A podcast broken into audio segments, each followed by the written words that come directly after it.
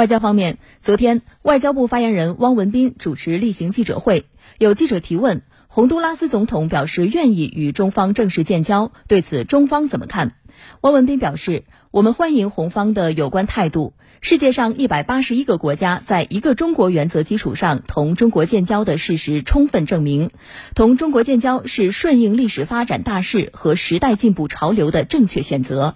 中方愿在一个中国原则基础上，同包括洪都拉斯在内的世界各国发展友好合作关系。